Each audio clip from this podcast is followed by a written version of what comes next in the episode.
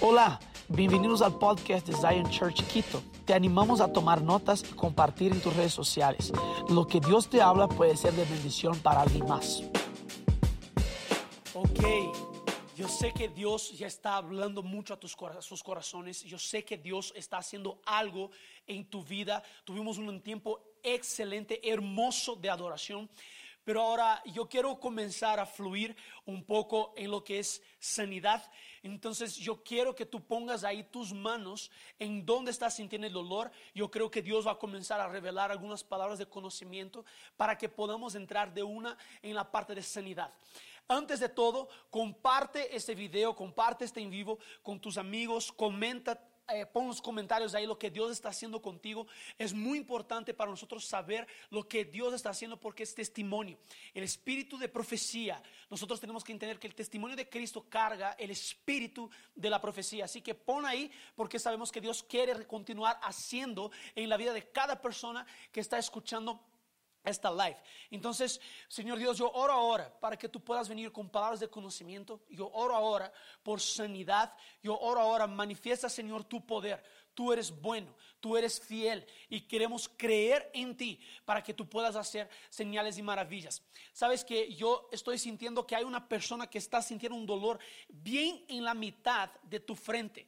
Está muy fuerte, no lograste dormir la anterior noche. Mira, está doliendo muy fuerte. Y yo quiero ahora declarar sanidad sobre tu vida en el nombre de Jesús. Una otra persona parece que lastimaste tu mano. No sé qué estabas haciendo, es tu mano derecha. Y me, porque me quema mi mano y lastimaste tu mano, no sé, parece que estabas haciendo alguna, algún movimiento. Yo, yo pienso que es hasta ejercicio que estabas haciendo y lastimaste tu mano derecha. Tu mano, literalmente, no es el pulso, es tu mano derecha. Yo declaro ahora sanidad sobre tu mano, todo el dolor se va ahora en el nombre de Jesús. Yo vi una persona que lastimó su rodilla. Tú golpeaste tu rodilla en la mesa de centro de la sala esos días. No sé si tiene sentido, pero la persona lastimó su rodilla y no está logrando doblar la rodilla. Yo declaro ahora sanidad sobre tu rodilla. Eh, el Señor me está hablando sobre ataques de pánico.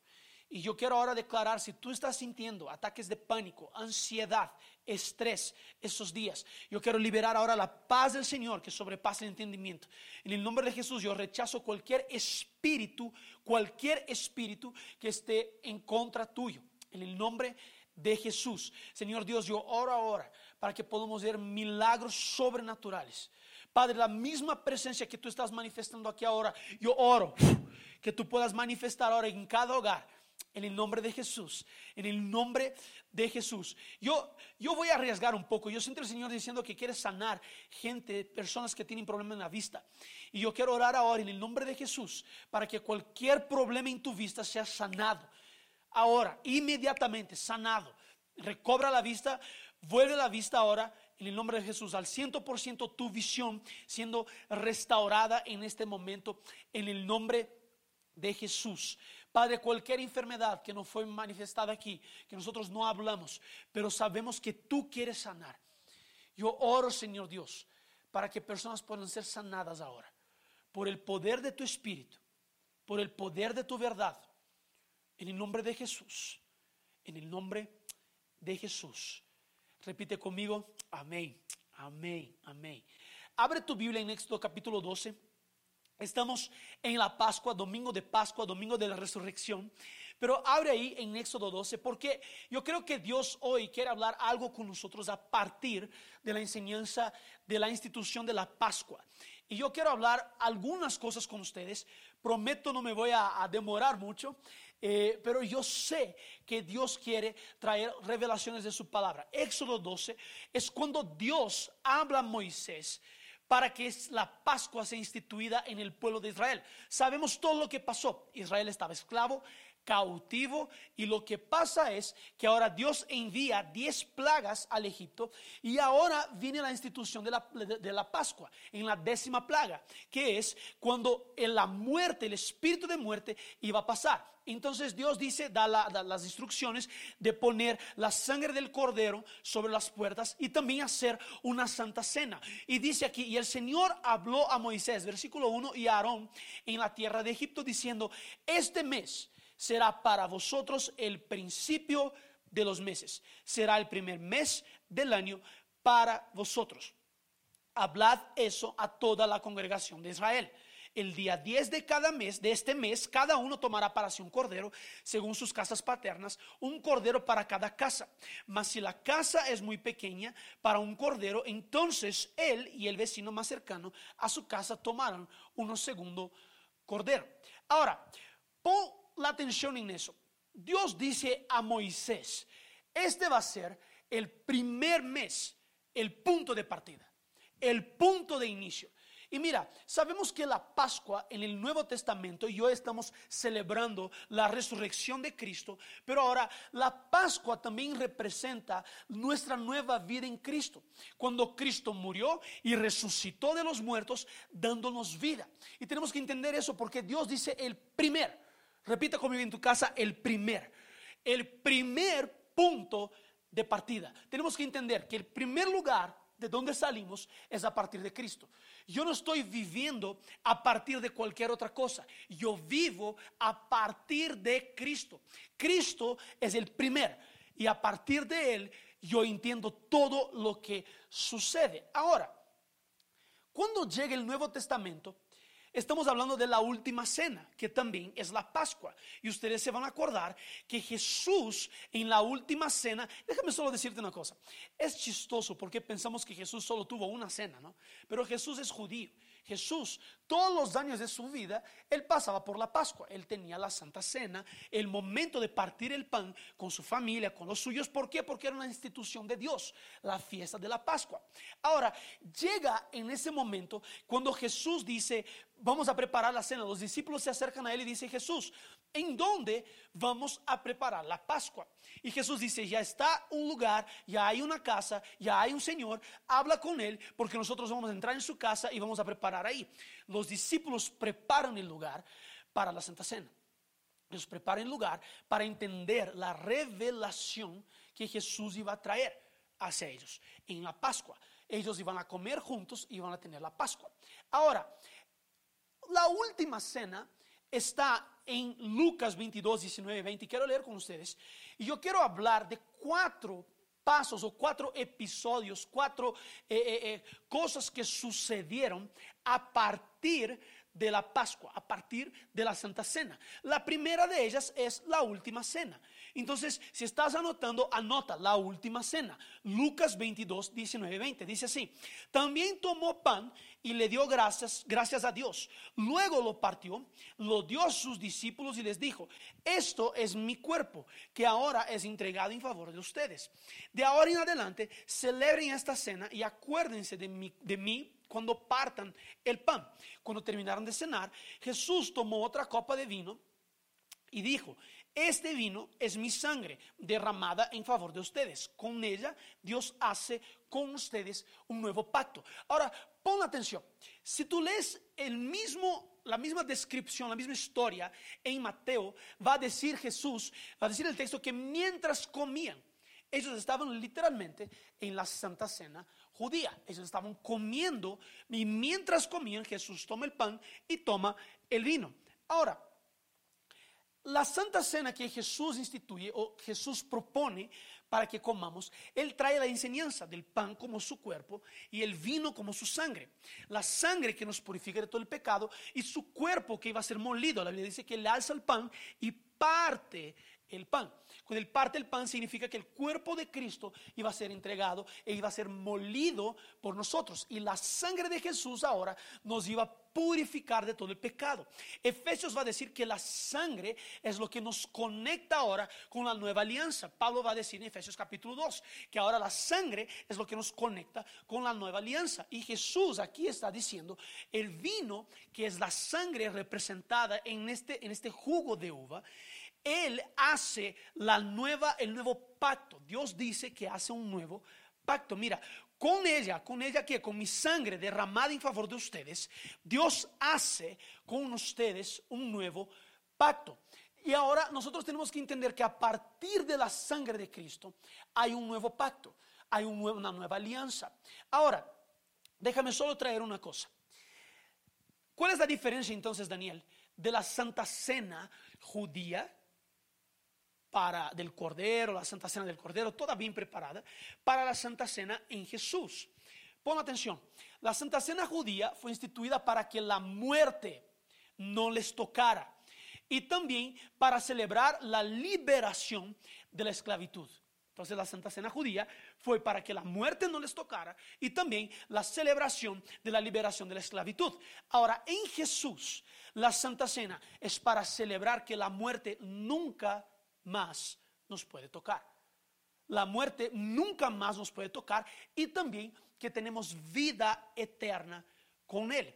La muerte ahora ya no nos puede tocar. Pablo escribe un texto que dice, Muerte, ¿dónde está tu aguijón? Jesús con su sangre, con la resurrección, venció la muerte. Ese es un pacto que no se rompe. Es un pacto inquebrantable de Jesucristo. Que su sangre ahora rompió toda maldición y tú y yo nunca más podemos ser tocados por la muerte. Jesucristo dice, yo soy la resurrección y la vida, ¿verdad? Y quien cree en mí, aunque esté muerto, vive. Aunque esté muerto, vive. Jesús dice, yo soy la, resurrección. Por eso la sangre nos conecta con Cristo, porque ahora la muerte ya no nos puede tocar. Mira a la persona que está a tu lado, yo sé que no estás viendo esto solo, mira a la persona que está a tu lado y dile, la muerte no te puede tocar. La muerte ya no tiene poder sobre y tenemos vida eterna con Él. Entonces el primer episodio, el primer acontecimiento es la última cena. Que Jesús está con sus discípulos y tiene la Santa Cena. Después de eso viene Mateo 28, que es la resurrección de Jesús. Entonces, ahora el sábado judío, Jesús es entregado, Jesús murió, y ahí pusieron Jesús en una tumba. Y estaba Jesús ahí en la tumba, y la Biblia dice Mira, Mateo 28. El domingo al amanecer, cuando ya había pasado el tiempo del, descanso obligatorio, María Magdalena y la otra María fueron a ver la tumba de Jesús. De pronto hubo un gran temblor. Me parece chistoso que eso parece que sucedió cuando ellas estaban ahí. O entonces yo puedo pensar en dos escenarios, cuando estaban ahí o no estaban ahí. Pero hubo un gran temblor. Un ángel de Dios bajó del cielo, movió la piedra, estoy leyendo Mateo 28 del 1 a 10, movió la piedra que cerraba la tumba y se sentó sobre ella. El ángel brillaba como relámpago y su ropa era blanca como la nieve. Al verlo, los guardias se asustaron, tanto que empezaron a temblar y se quedaron como muertos. El ángel les dijo a las mujeres, no se asusten. Yo sé que están buscando a Jesús, el que murió en la cruz.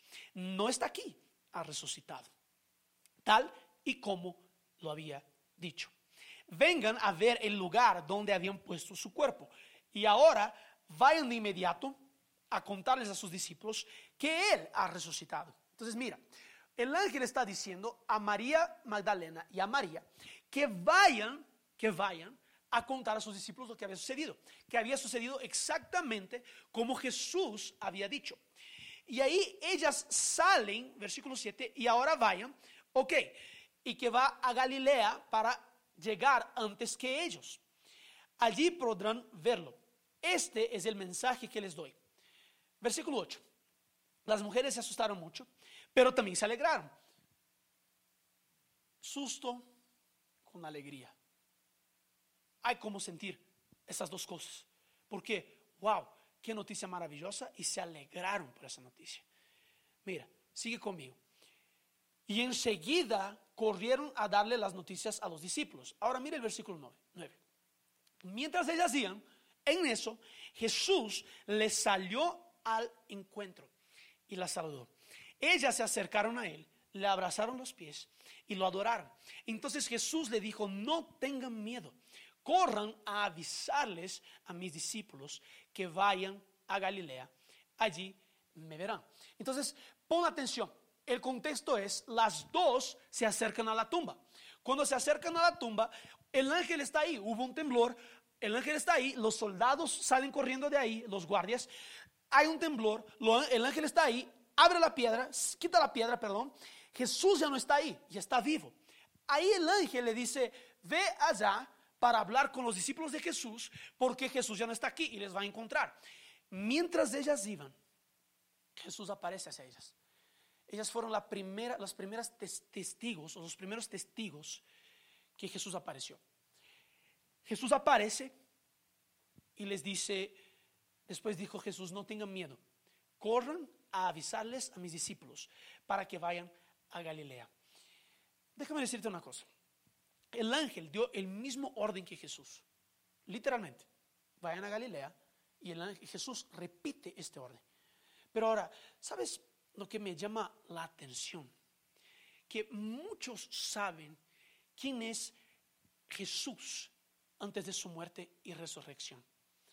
Pero solo puede hablar con seguridad de Él quienes realmente fueron encontrados o se encontraron con Él después de su resurrección. Mira, ellas recibieron un mensaje de un ángel, pero Jesús quería afirmar que lo que el ángel estaba diciendo era verdad. Jesús viene y tiene un encuentro con ellas. A partir de este encuentro, ellas ahora están más afirmadas, ellas saben lo que está sucediendo. Déjame decirte una cosa. Necesitas un encuentro con Jesús. Necesitas un encuentro no con el Jesús antes de su muerte y resurrección. necesitas un encuentro con Jesús resucitado.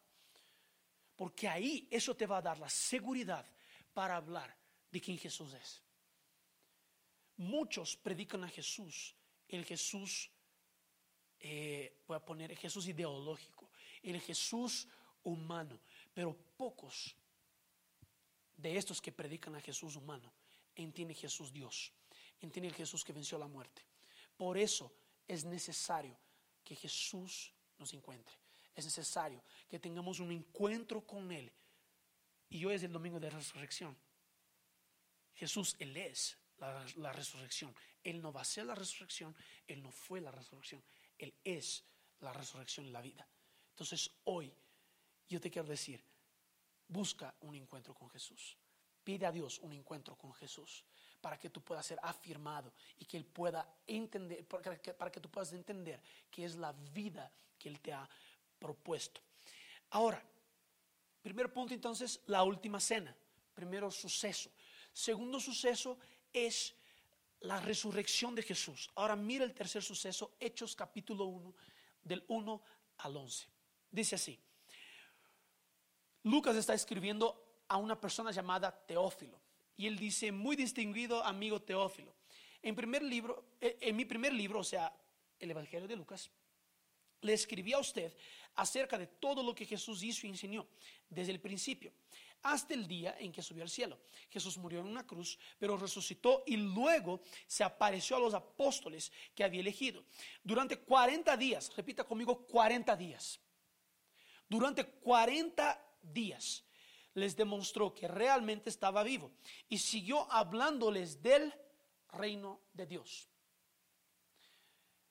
Un día en que estaban todos juntos, Jesús con el poder del Espíritu Santo les ordenó, no salgan de Jerusalén, esperen aquí hasta que Dios mi Padre cumpla su promesa de la cual yo les hablé. Juan bautizaba con agua, pero dentro de poco tiempo Dios los bautizará con el Espíritu Santo. Cierto día en que estaban reunidos los apóstoles le preguntaron a Jesús, Señor, ¿no crees que ese es un buen momento para que les des a los israelitas su propio rey? Jesús respondió, solo Dios decide cuándo llevar a cabo lo que piensa hacer. Pero quiero que sepan que el Espíritu Santo vendrá sobre ustedes y que recibirán poder para ser testigos en Jerusalén, Judea, Samaria y también en los lugares más lejanos del mundo. Después de eso los apóstoles vieron cómo Jesús era llevado al cielo, hasta que una nube lo cubrió y ya no volvieron a verlo. Mientras tanto, dos hombres se aparecieron junto a los apóstoles. Estaban vestidos con ropas muy blancas, pero los apóstoles no los vieron porque estaban mirando al cielo. Entonces aquellos dos les dijeron, hombres de Galilea, ¿qué hacen ahí mirando al cielo? Acaban de ver que Jesús fue llevado al cielo. Pero así como se ha ido, un día volverá. Ahora, tenemos que entender una cosa. Jesús, cuando pasa 40 días con los apóstoles, con sus discípulos, Jesús no enseñaba más que el reino de Dios. Eso dice el texto. Jesús seguía enseñando sobre el reino de Dios. Pon atención en eso. Todo el mensaje de Jesús, parábolas, sermón del monte, todo lo que Jesús hacía, señales y maravillas. Si yo hago eso, si yo hago eso, es llegado, se ha acercado el reino de Dios. Todo el mensaje de Jesús era enfocado en el reino de Dios. Pocas veces Jesús habla sobre su regreso, pero puedo decir que 90, 100% de las veces Jesús hablaba sobre el reino de Dios. Ahora, los discípulos comienzan a preguntar, Jesús, no es la hora que Dios ponga un rey, un rey político sobre Israel. Y Jesús está diciendo, no sabemos, Dios va a hacer, Dios va a dar a cabo todo, todo eso. Dios va a hacerlo. Pero el mensaje de Jesús siguió el reino. Mira, nosotros como iglesia eh, hemos orado como liderazgo y algo que hemos sentido es que algo va a suceder a partir de los 40 días después de hoy después de este domingo de Pascua. 40 días. La Biblia dice que Jesús resucitó y pasó 40 días con sus discípulos, enseñando el reino, enseñando sobre, sobre el reino de Dios. Y nosotros como liderazgo entendimos algo. Tenemos que comenzar 40 días en oración. Tenemos que comenzar 40 días en oración, en donde todos los días vamos a, traer enseñanzas del reino. Todos los días. Y eso puedes acompañar por redes sociales. Y yo sé que Dios está llamando a ser parte de esos 40 días de oración. ¿Por qué 40 días de oración? Mira, nosotros tenemos que predicar perdón, el reino de Dios. Mateo 28 cuando Jesús está también para subir al cielo, que es otro, otro, otro, otro cuento, otro escrito de cuando Jesús va a subir. No cuenta de los 40 días, pero ya cuenta directo. Jesús dice, Mateo, Mateo 28 dice que debemos predicar el Evangelio a todo el mundo. ¿Qué Evangelio? Evangelio del reino. El Evangelio del reino de Dios. Jesús deja claro, deja muy claro que es el Evangelio del reino de Dios.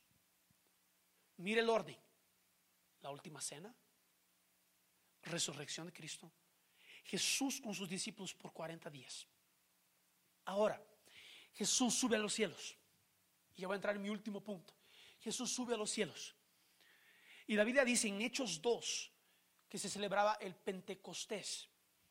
Y dice la Biblia, Hechos 2, versículos 1 al 4 el día de la fiesta de Pentecostés, ese es el cuarto suceso, ¿ok? Los seguidores de Jesús estaban reunidos en un mismo lugar. De pronto, oyeron un ruido muy fuerte que venía del cielo. Parecía el estruendo de una tormenta y retumbó por todo el salón. Luego vieron que algo parecido a llamas de fuego se colocaba sobre cada uno de ellos, o entonces lenguas de fuego. Fue así como el Espíritu Santo los llenó de poder a todos ellos y enseguida empezaron a hablar en otros idiomas. Cada uno hablaba según lo que el Espíritu Santo les indicaba. Déjame decirte solo una cosa. La fiesta de Pentecostés es una de las fiestas que también fue instituida por Dios. Es la Pascua y también la fiesta de la cosecha, que es el Pentecostés. La fiesta de la cosecha sucede exactamente 50 días después de la Pascua. Y aquí, entonces, haz la cuenta conmigo. Pascua, 50 días. 40 de esos días Jesús quedó enseñando sobre el reino y dijo, va a venir sobre ustedes el Espíritu Santo. Y el Espíritu Santo va a venir para eso, para que sean testigos. Ok. En, el día 40 Jesús sube. Diez días después, es el Pentecostés. Y ellos están reunidos. La promesa viene sobre ellos. Cuando la promesa viene sobre ellos, ellos comienzan a ser llenos de poder, es lo que dice la Biblia, y el Espíritu Santo les llena y ellos comienzan a hablar en nuevas lenguas. Si sigues el texto, vas a ver que aquí todos comienzan a pensar, están borrachos. El poder del Espíritu Santo vino con tanta fuerza sobre ellos que ellos ahora parecen borrachos. Y los otros comienzan a decir, ¿qué está pasando aquí? Estos manes están borrachos. Pero ahora, déjame solo eh, destacar algo aquí. Jesús dijo que ellos quedaran en Jerusalén. Capítulo 24 de Lucas dice, 24 versículo 49, queden en Jerusalén hasta que de lo alto sean revestidos de poder. Ellos permanecieron en una palabra que Jesús les había dado antes de que se vaya. Mira, no importa la palabra que Jesús te ha dado, permanezca en la palabra que Jesús te ha dado, porque es una promesa y va a suceder. Ahora, viene el Espíritu, ellos estaban reunidos, viene el Espíritu, cuando viene el Espíritu, ellos comienzan a orar en nuevas lenguas, a hablar en nuevas lenguas. La gente comienza a entenderlos en su propio idioma. Y ahí preguntan, ¿están llenos de mosto o están, están borrachos? Eso es lo que dice la palabra. Pero ahora, lo que sucede aquí es que Pedro ahora se levanta. Y cuando Pedro se levanta, Pedro comienza a predicar, a predicar, predicar el Evangelio, enseñar quién era, quién era Jesús, hablar de la muerte y resurrección de Jesús. Comienza a hablar de todo eso. Ahora, solo una cosa. Yo mencioné que Pentecostés es la fiesta de la cosecha. Pentecostés es la fiesta de la cosecha. Muchos estaban ahí en Jerusalén por la fiesta de la cosecha, que es una fiesta judía, una fiesta que Dios había mandado que sucediera. Ahora, lo que me llama la atención es que ahora Pedro, en la fiesta de la cosecha, se levanta lleno del poder del Espíritu Santo y comienza a predicar. En la fiesta de la cosecha, en el evento que, conocemos como Pentecostés, que es el descenso del Espíritu Santo, es la venida del Espíritu Santo, es el bautizo con el Espíritu Santo. En la fiesta de la cosecha, Pedro se levanta y tres mil personas reciben a Jesús como cosecha de lo que Jesús había hecho. Como cosecha y resultado del descenso, de la, de la venida del Espíritu Santo de Dios sobre el pueblo sobre sus hijos, sobre los discípulos. Mira, nosotros tenemos que entender que a partir de esos 40 días que vamos a tener de, oración, algo que hemos sentido como iglesia, y no es solo yo, yo he hablado con líderes también, y los otros líderes, otros pastores, hombres y mujeres de Dios, no solo Ecuador, el mundo, están entendiendo que es un tiempo de cosecha para la iglesia de Cristo. Es un tiempo de cosecha para Cristo. Y nosotros tenemos que entender eso. La venida del Espíritu Santo nos capacita para la cosecha. Entienda, la venida del Espíritu Santo, el Espíritu Santo sobre nosotros nos capacita para ver la gran cosecha, que es el Pentecostés, que es la fiesta de la cosecha. La venida del Espíritu Santo nos capacita a eso.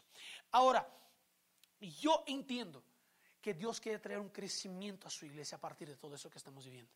Yo entiendo, estamos en la Pascua, estamos literalmente en el primer punto que yo dije, la última cena. Estamos ahí, estamos teniendo la, última cena. Y yo creo que a partir de eso Jesús resucita. Jesús está resucitado hoy. A partir de esos 40 días, ayuno y oración. Vamos juntos en esa jornada de oración. Es oración. Si quieres ayunar, mejor aún, pero es oración que estamos enfocados. enfocados. Y después de esos 10 días, yo estoy orando y yo quiero animarte a que ore juntamente conmigo para que ya podamos reunirnos, porque después de 10 días, después de los 50 días que vamos a vivir, para llegar en la, fiesta de la cosecha, 50 días después de la Pascua, que hagamos, hagamos una gran celebración como iglesia, para poder ver lo que Dios quiere hacer, para poder ver una cosecha de almas para poder ver una cosecha, una, añadidura al reino de Dios. Mira, Jesús dice que la mies ya está lista. Pon atención en eso. La mies está lista, ya está. Los campos están blancos, listos para la cosecha. Solo se necesitan levantar los trabajadores que son llenos del Espíritu Santo. Y en esos días vamos a buscar la llenura del Espíritu Santo. Vamos a buscar que el Espíritu Santo venga sobre nosotros y nos dé de nuevo para predicar la palabra de Dios, para salir y ver un, un crecimiento numérico. Es una promesa de Dios. La iglesia va a crecer. La iglesia a nivel mundial va a crecer prepárate Zion, nosotros vamos a crecer. Vamos a crecer en número. Y eso es gracia de, es gracia de Dios, es favor de Dios, porque ya está todo listo. Y yo quiero hacer todo eso para que Cristo reciba su recompensa. La Biblia dice que Él va a ver el fruto de su trabajo y Él se va a alegrar. la cosecha es fruto del trabajo de Cristo, de la obra de Cristo en la cruz. Y tenemos que estar preparados porque se viene una gran cosecha. Amén. En este momento, como ya hablamos en esos días, nosotros vamos a hacer la Santa Cena. Y creo que ya está preparada la Santa Cena ahí en tu casa con tu pan y con tu jugo de uva. Está preparado ahí. Y yo solo quiero hacer la Santa Cena de una forma que entendamos que eso, la resurrección de Jesús, la muerte y la resurrección, representa el primer, representa el punto de partida, representa de dónde salimos, en dónde comenzamos. Nosotros no comenzamos en la derrota, nosotros comenzamos ya en la victoria. Ya comenzamos en la victoria. Y tengo aquí el pan y yo quiero orar porque yo sé que primero Dios quiere hacer algo en tu familia, en esta Pascua. Yo quiero, en este, en este tiempo de resurrección, tiempo de resurrección, déjame decirte, es un tiempo de restauración. Tiempo de resurrección es un tiempo de poner corazón de los padres a los hijos otra vez. Tiempo de resurrección es un tiempo de ver promesas siendo liberadas y siendo cumplidas. Y yo creo que Jesús quiere liberar eso sobre nosotros hoy. Así que, Señor Dios, te damos gracias por esa palabra. Te damos gracias, Señor Dios, por el pan, por el jugo de uva, por el vino.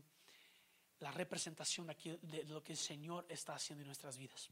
Gracias, Padre, por permitirnos participar de esta, de esta santa cena, de este momento contigo. Padre, la palabra va a decir el Señor Jesús, mientras comía, mientras estaba en la, Santa Cena, Él cogió el pan y lo, y lo partió. Y cuando lo partió, Él dijo, así va a ser mi cuerpo por ustedes entregado, molido por ustedes. Y tenemos que entender una cosa, Jesús vino en forma humana, su cuerpo sufrió, su cuerpo recibió el castigo la Biblia dice que el castigo que nos trae la paz estaba sobre él. Y por sus llagas fuimos sanados.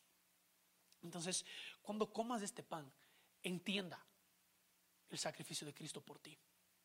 Amén. Puedes comer del pan.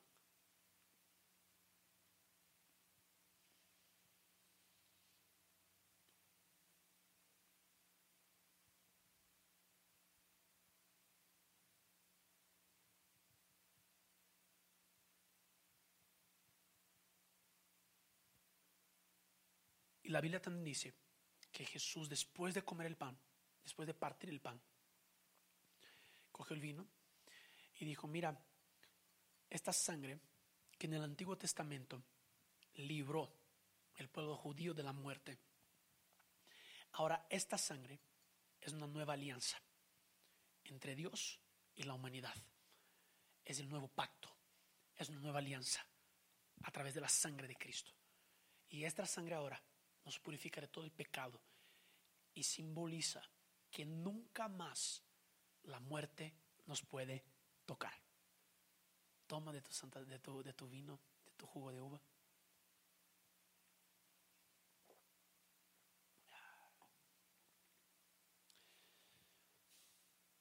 Solo cierra tus ojos y agradecele a Dios. Agradecele a Jesús y agradecerle al Espíritu Santo. Agradecerle a Dios para que Él pueda sentir nuestra gratitud de haber enviado a Jesús.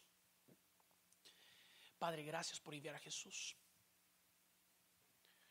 Gracias por enviarle por nuestros pecados para pagar el precio en la cruz. Agradece a Jesús porque Jesús fue a la cruz Jesús, gracias por tu sacrificio, gracias porque no desististe, fuiste hasta el final. Muchas gracias. Y agradece al Espíritu Santo, ¿sabes por qué? Porque el poder de la resurrección fue ejecutado por el Espíritu Santo. La Biblia dice que fuimos resucitados con Cristo. Y el Espíritu Santo nos resucitó con Cristo. Que Dios les bendiga, que tengan un excelente domingo una excelente semana. Nos vemos la próxima semana. Esperamos que este mensaje haya impactado tu vida. Suscríbete porque subimos nuevas prédicas todas las semanas.